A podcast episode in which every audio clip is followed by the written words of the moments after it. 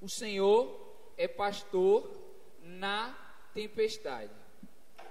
E quando, quando a gente pensa sobre isso, a gente entende que quando somos cristãos, nós temos duas, duas formas de nos portarmos como cristãos.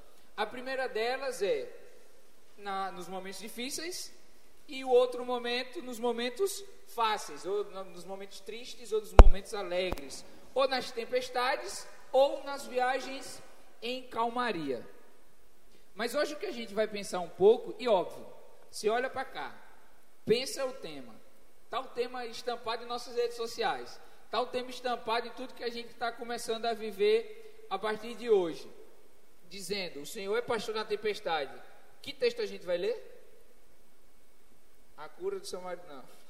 A gente vai ler, obviamente, o texto que Jesus acalma a tempestade. Eu queria que você abrisse sua Bíblia ou, ou acessasse seu smartphone. Eu tive que roubar um smartphone porque eu não tenho. Mas Deus é bom, viu? Estou passando uma tempestade há quatro meses sem celular.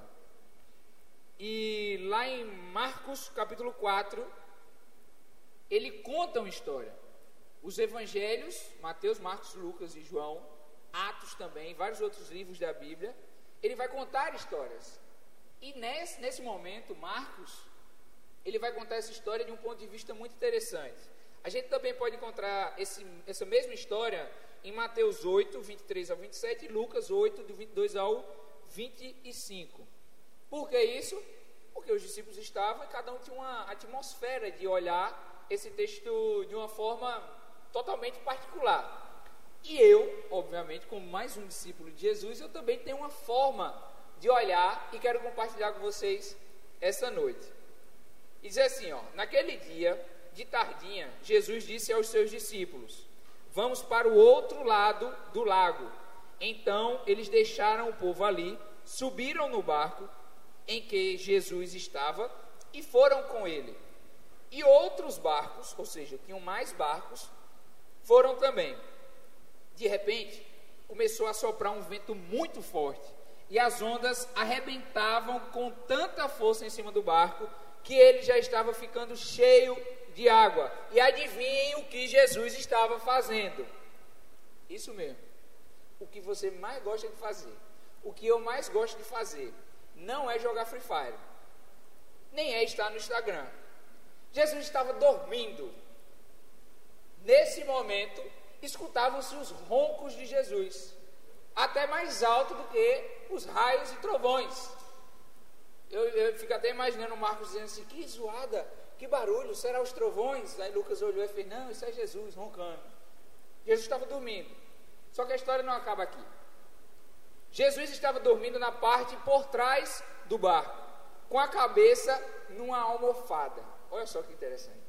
Está todo mundo agoniado. Jesus, pelo amor de Deus, o que é está acontecendo aqui? Água, então jogar água para fora, e mais água entrando, e a sonda cobrindo, e a tempestade, e raio, trovão. Aqui, se dá um raio, um trovão, já está todo mundo debaixo da coberta sem saber o que fazer. E aí os discípulos vão acordar Jesus e dizem assim: Jesus, mestre, o senhor vai deixar a gente morrer? E aí chega o primeiro ponto, mas a gente vai ver daqui a pouco. O senhor não vai se importar com isso que está acontecendo? Mestre, nós vamos morrer. Você não está percebendo o que está acontecendo aqui, não? Tem um mar dentro do barco. Tem um mar lá fora e tem um aqui dentro. A gente vai morrer. E o primeiro ponto que eu quero levantar para vocês é que nós, até com Jesus no barco, nos mostramos preocupados ao ponto de desconfiarmos do poder que há em Jesus. Mas por que isso, Eric? Oh, meu Deus, tu também é. Não sou eu que falo, Marcos vai falar. Jesus então se levantou, falou duro com o vento. Em outras versões vai dizer, falou com veracidade, com firmeza. Ele não falou assim, vento, vamos parar? Já chega, né? Ele olhou e disse assim, ô, Fique quieto. Silêncio. Véi, era uma tempestade, você não está entendendo. É água, é raio, é trovão, é o barco tremendo, é todo mundo agoniado. E Jesus fala que nem a gente fala com chihuahua. Sabe? Ei, ei, silêncio. Fica quietinho. Quem está falando com você é quem? Quem tem cachorro vai saber. Quem tem filho também vai saber, né? E as namoradas com os namorados também, né? Quando você casa é pior. Viu? Você vai, é porque ela. Silêncio. Aí você, era isso que eu ia falar. Para mim ficar em silêncio. Jesus faz a mesma coisa. Silêncio. Fique quieto. E qual é a resposta? Do vento, da tempestade, das águas, e o vento parou. E tudo ficou calmo. Aí eu começo a pensar na segunda coisa. Ô benção, o amado irmão, glória, varoa e varoa, varão e varoa do Senhor Jesus. É só comigo que quando acontece algum problema, que eu não sei mais o que fazer, eu vou procurar Jesus, e mesmo procurando Jesus, eu sento no meu escritório ou na minha cama, deito a cabeça no travesseiro e faço: Como é que eu vou resolver isso? Ou então, muito mais, eu chego no travesseiro e digo: Jesus, o senhor vai deixar que isso aconteça comigo? O senhor não está comigo? Está no barco? O senhor vai deixar que eu morra? E às vezes é só uma unha encravada. A gente está dizendo que a gente vai morrer. Mas eu acho que a gente precisa agora não se colocar mais no lugar dos discípulos. A gente precisa se colocar no lugar do vento, da tempestade, das águas. Você lembra quando eu falei que eu queria que você visse de uma forma diferente esse texto? Que às vezes, na maioria das vezes, a gente já viu pastores ou líderes colocando a gente no lugar dos discípulos. Ah, não, porque a gente é desobediente, porque a gente, ah, a gente, a gente. Eu queria que você se colocasse no lugar do vento. Segundo ponto mais importante do que eu tiro desse texto. Deus tem tido toda essa autoridade quando Ele olha para a gente e faz silêncio. Fique quieto. E a gente que nem um, um shih tzu. Senhor. Eu estou quieto. Eu vou ficar quietinho. Porque é muito fácil a gente cantar aqui que a porta aberta é o Senhor, que a porta fechada é o Senhor, que o Senhor é o Senhor, porque a palavra do Senhor é porque se Ele é Senhor, nós somos escravos, libertos, mas escravos, servos. Mas parece que no momento de dizer, Fique quietinho. Calma. Eu tenho, eu tenho liderado nove adolescentes e eu me lembro de alguns outros adolescentes que eu já liderei, discipulei, treinei, brinquei e tal. E como é engraçado quando você. E às vezes eu faço por, por, por pirraça mesmo, sabe? Só, só para. Só para. É, é, minha avó falava só para colocar a gasolina na fogueira, né? Só para o negócio pegar mais fogo. Como é bom você olhar para alguém, porque assim, todos eles sabem que eu sou líder, mas eu não sou pai deles. Hum, se, se eu mandar, eles, eles têm a objetividade de dizer sim ou não.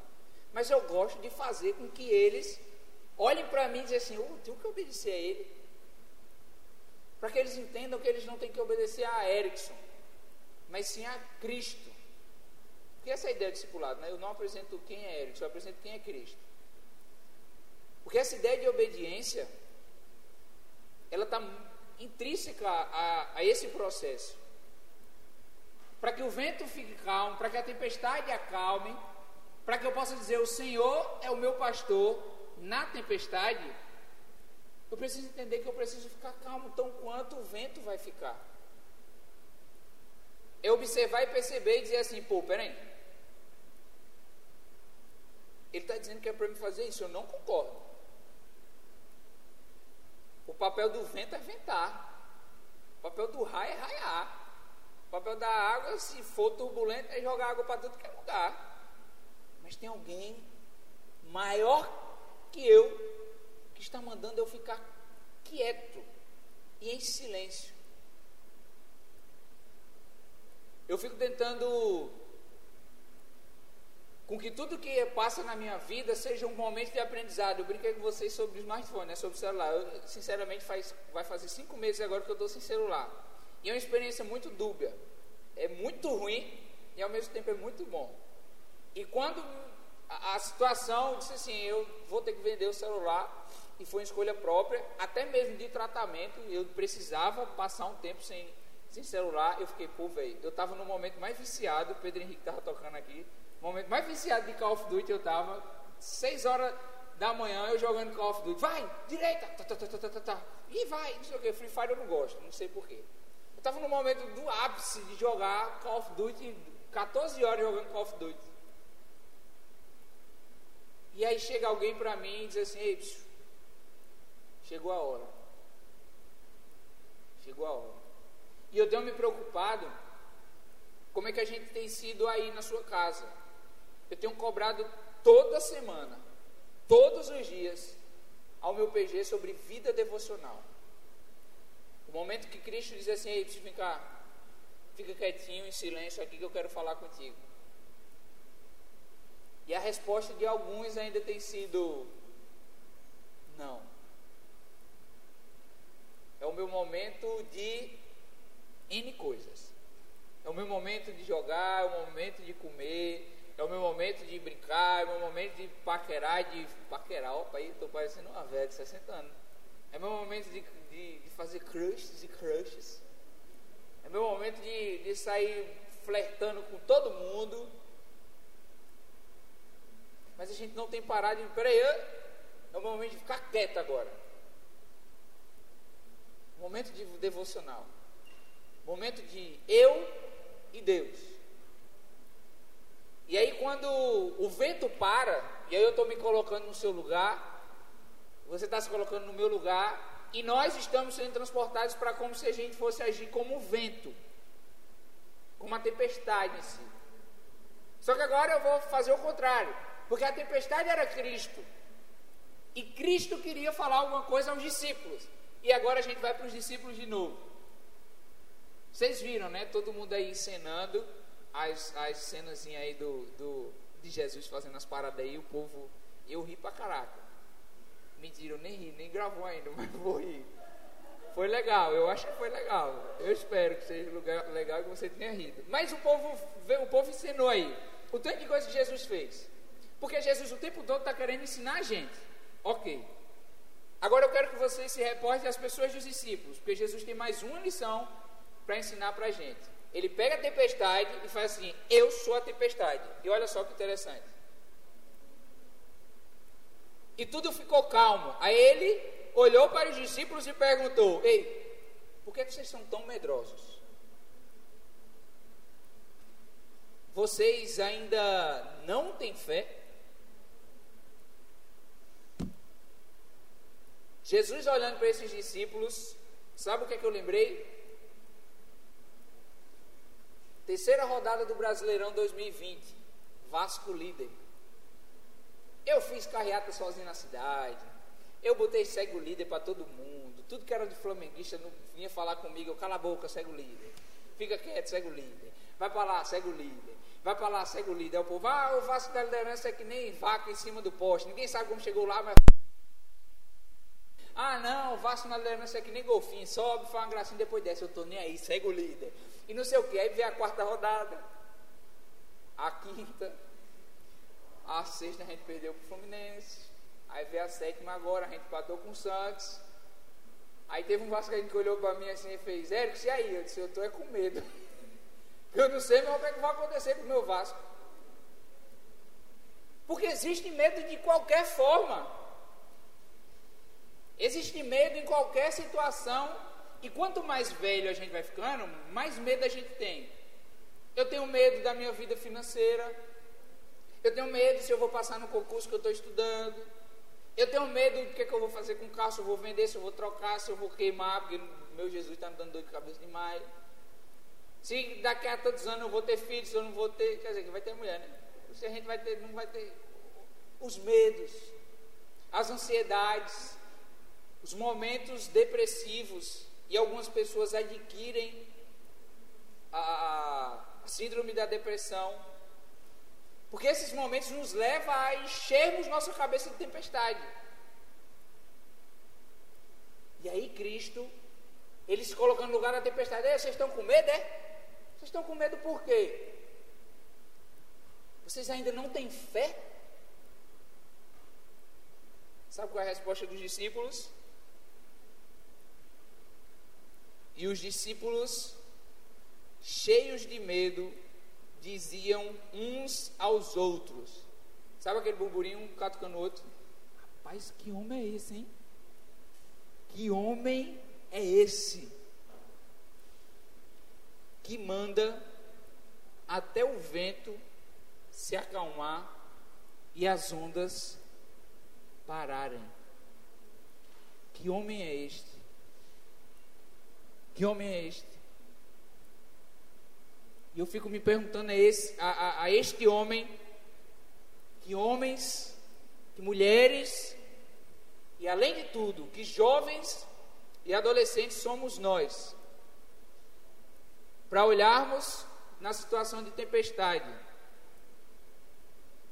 E primeiro, entendermos que o momento é muito difícil, que vai doer, que é difícil, que vai doer.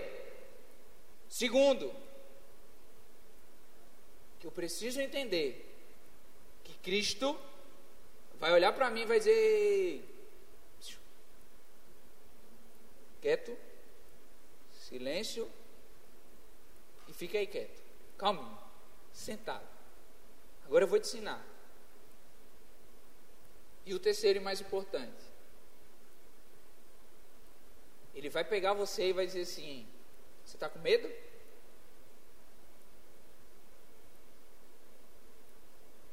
Triste é aquele medroso que não entende que tem medo. Então é para dizer mesmo: Eu estou com medo. Mas eu confio plenamente naquele que, mesmo dormindo, acalma ventos e faz as ondas pararem.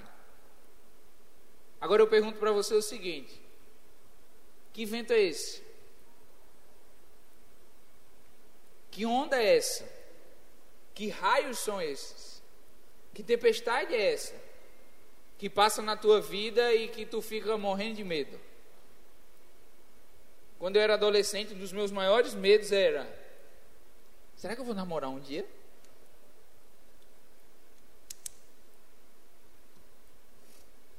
Aí você olha assim, pô, tu é tão gato, só que menino lindo, cabelo parecendo Johnny Bravo, magrinho, barba cheia, orelha pequena, dentição perfeita, tem pouca testa. É, meu filho, eu era muito pior que isso. E na adolescência, um dos meus maiores medos era compreender que o mundo não girava em torno da outra pessoa. Ou seja, se eu chegasse para alguém e dissesse assim, quer namorar comigo, ela não tinha o direito de dizer não. Porque era eu que queria. Só que eu não compreendia que não girava em torno de mim. Na minha época, o meu maior vício eu apanhava quase toda semana, tomava uma surra brava da minha mãe, era eu queria ir jogar bola. Era o tempo todo, manhã, tarde, noite, faltava aula, tinha aula de português, eu gaseava, pegava a aula de educação física da outra série para jogar bola. Mas hoje em dia é Free Fire, hoje em dia. É, pra você ter noção, eu estava conversando esses dias com minha irmã sobre nudes. Véi, no meu tempo de adolescência eu nem sabia o que era isso. Se alguém, aos meus 15, 16 anos, dissesse assim: me manda nudes, eu ia fazer. Hã? O que, que é isso? Hoje é quase um. Hoje é quase uma. Parece que uma regra, sei lá.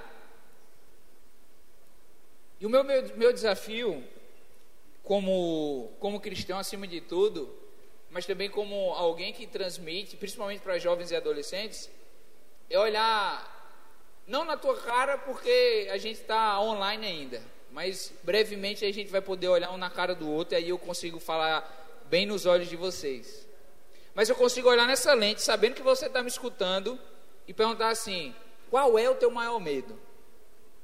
Quais são as tuas as tuas é, possibilidades de algo não acontecer?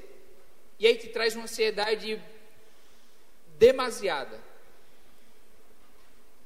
São os vestibulares, o primeiro ano, o segundo ano, o terceiro ano, o vestibular, a faculdade, o primeiro emprego, segundo emprego, terceiro, quarto, sei lá quantos vão ser, se eu vou ser bem sucedido, se eu não vou ser. E quando a gente começa a se preocupar, as tempestades vão começando a se formar, o vento começa a soprar, as ondas começam a subir no nosso barco e a gente não sabe mais o que fazer.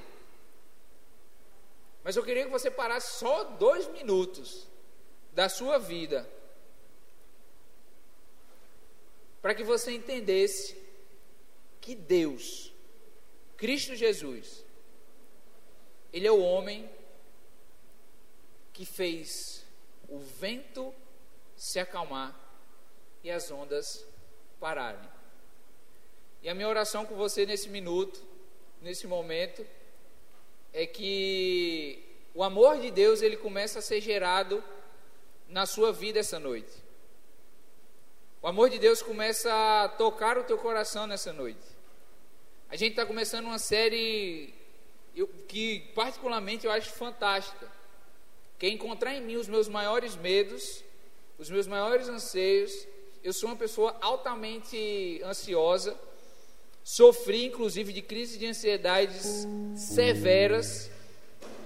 Mas Cristo Jesus, o homem que fez as ondas pararem e os ventos acalmarem, ficar quieto. Ele convida você nesse minuto a parar um pouco. Minha mãe, quando veio me ensinar sobre devocional, ela disse que o momento mais importante de ouvir a Deus não é quando estamos o tempo todo falando, momento mais importante de ouvirmos a Deus é no silêncio.